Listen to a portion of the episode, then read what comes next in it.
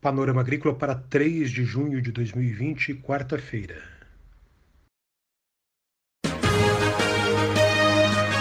A EPAGRE e a Secretaria de Estado da Agricultura e da Pesca apresentam Panorama Agrícola, programa produzido pela Empresa de Pesquisa Agropecuária e Extensão Rural de Santa Catarina.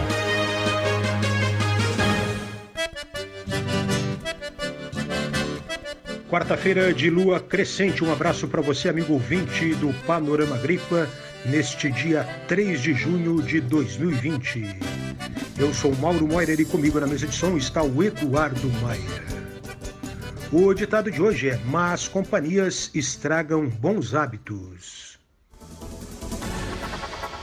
Confira no Panorama Agrícola desta quarta-feira desempenho de porta-enxertos de tomate em área com murchadeira.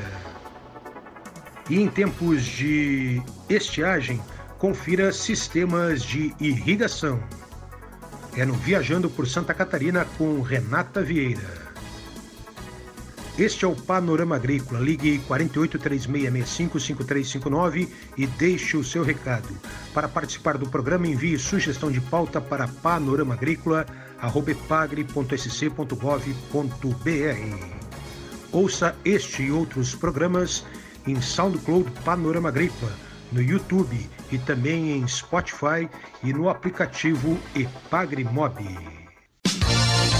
Dica do dia. Economize energia, use luz natural. Se puder, invista em energia solar e também em energia eólica. É hora das notícias. Os preços da mandioca estão em queda devido à redução na demanda provocada pela pandemia da Covid-19 e também por causa da estiagem que está comprometendo a produção e a qualidade da mandioca. 38 mil estabelecimentos rurais catarinenses, onde a cultura está presente, podem passar por alguma dificuldade. A colheita da mandioca teve início em Santa Catarina no mês de abril e a maior oferta do produto no mercado e a queda da demanda interna, por causa desses dois fatores, pandemia e estiagem, são preocupantes na avaliação da Epagre-Cepa. Confira a entrevista de hoje. Na entrevista de hoje, nós conversamos com o pesquisador Fernando Pereira Monteiro, da Estação Experimental da Ipagre em Caçador. Ele fala sobre o desempenho de porta-enxertos de tomate em área com murchadeira. O pesquisador explica os experimentos que fez. O título do trabalho é Desempenho de porta-enxertos de tomate Green Power e Xinchongang em área contaminada por Haustonia solanacearum. Esse é um trabalho que foi publicado na Plant Pathology and Quarantine, dia 22 de 5 de 2020, e ele trata sobre o uso desses porta-enxertos em área que tem o problema de uma doença conhecida como murchadeira nos cultivos de tomate, né, que é causada por uma bactéria conhecida como Haustonia solanacearum. Em áreas que têm o problema da murchadeira, desde que seja em toda a área, uh, não se consegue plantar tomate sem o uso de porta-enxertos. Então esse foi o objetivo desse trabalho que foi publicado, que era conhecer a performance desses porta-enxertos, conhecido como Green Power Xinchongang, em uma área altamente contaminada com a doença. Nessas áreas que têm o problema em que a Houston está espalhada em toda a área, aqueles tomates que não possuem enxertia, que são conhecidos como pé francos, eles não conseguem é, se estabelecer na área. Então, em nosso experimento aqui, a maioria deles morreram 30 dias após o transplantio, enquanto o porta-enxerto ele consegue é, resistir à presença da bactéria no solo e consegue produzir. Nosso trabalho também demonstra que existe uma suscetibilidade desses porta-enxertos à murchadeira. Isso significa que, uma vez que você plantou esses porta-enxertos em uma área altamente contaminada, esse porta-enxerto também poderá morrer. E ele permite que a bactéria, em algumas situações, é, consiga se multiplicar é, no interior desse tomateiro. Ele também é infectado e ele também pode vir a morrer, só que é em um grau muito menor do que se comparado a aquele pé de tomate sem enxertia. Fernando Pereira Monteiro também diz quando usar o porta-enxerto, a época certa para o uso do porta-enxerto. Nosso posicionamento para o uso dos porta-enxertos é que o produtor comece a usá-los logo após seja detectado a presença da manchadeira na área e não esperar a manchadeira matar todas as plantas de pé franco para que ele então venha a utilizar esse porta-enxerto. Se ele fizer isso de maneira é, preventiva, a chance do porta-enxerto funcionar 100% na lavoura dele é muito grande. Então, nessa condição em que ele tem é, uma baixa quantidade de bactérias no solo, é possível que ele nem veja as plantas de porta-enxerto sucumbindo à doença.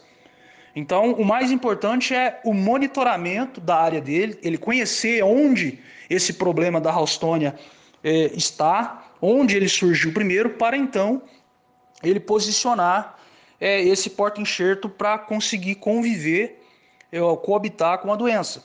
Nesse trabalho, nós também abordamos a importância do teste do copo, que é um teste prático que todo agricultor pode fazer para ele detectar a presença da bactéria na sua propriedade.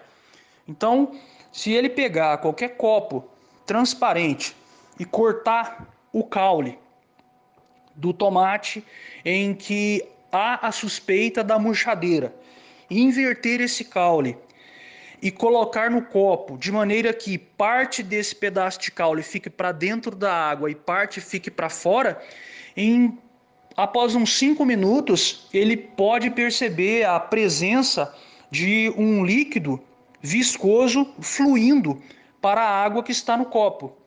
Tá? Esse líquido viscoso é que vai falar para ele ah, que ele tem a Raustônia no solo.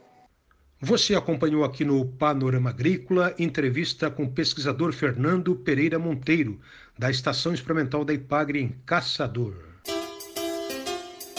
Vamos agora viajar por Santa Catarina. Olá, amigos do Panorama Agrícola. Como a gente sabe, a falta de chuva vem causando prejuízo na agricultura do estado. A estiagem, que começou em junho de 2019, já é considerada a mais severa dos últimos anos. Uma medida que pode vir a mitigar os efeitos da estiagem é a instalação de sistemas de irrigação nas propriedades rurais.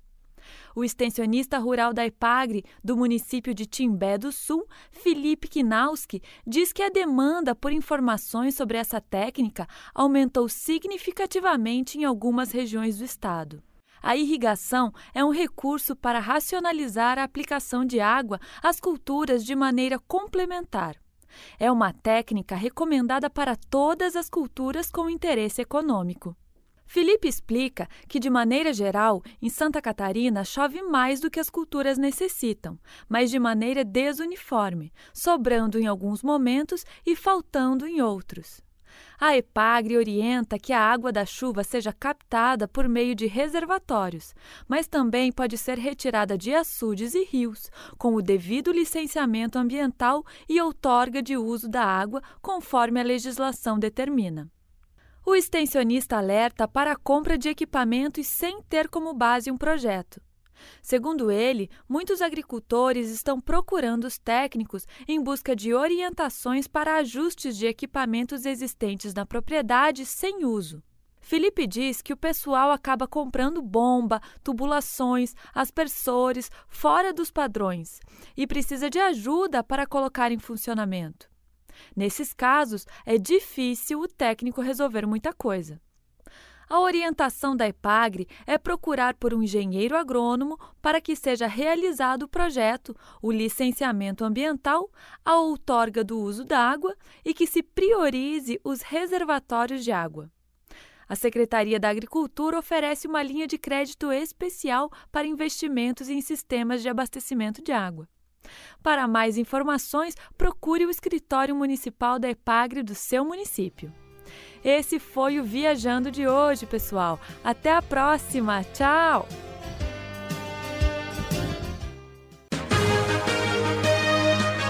A EPAGRE e a Secretaria de Estado da Agricultura e da Pesca apresentaram Panorama Agrícola, programa produzido pela Empresa de Pesquisa Agropecuária e Extensão Rural de Santa Catarina.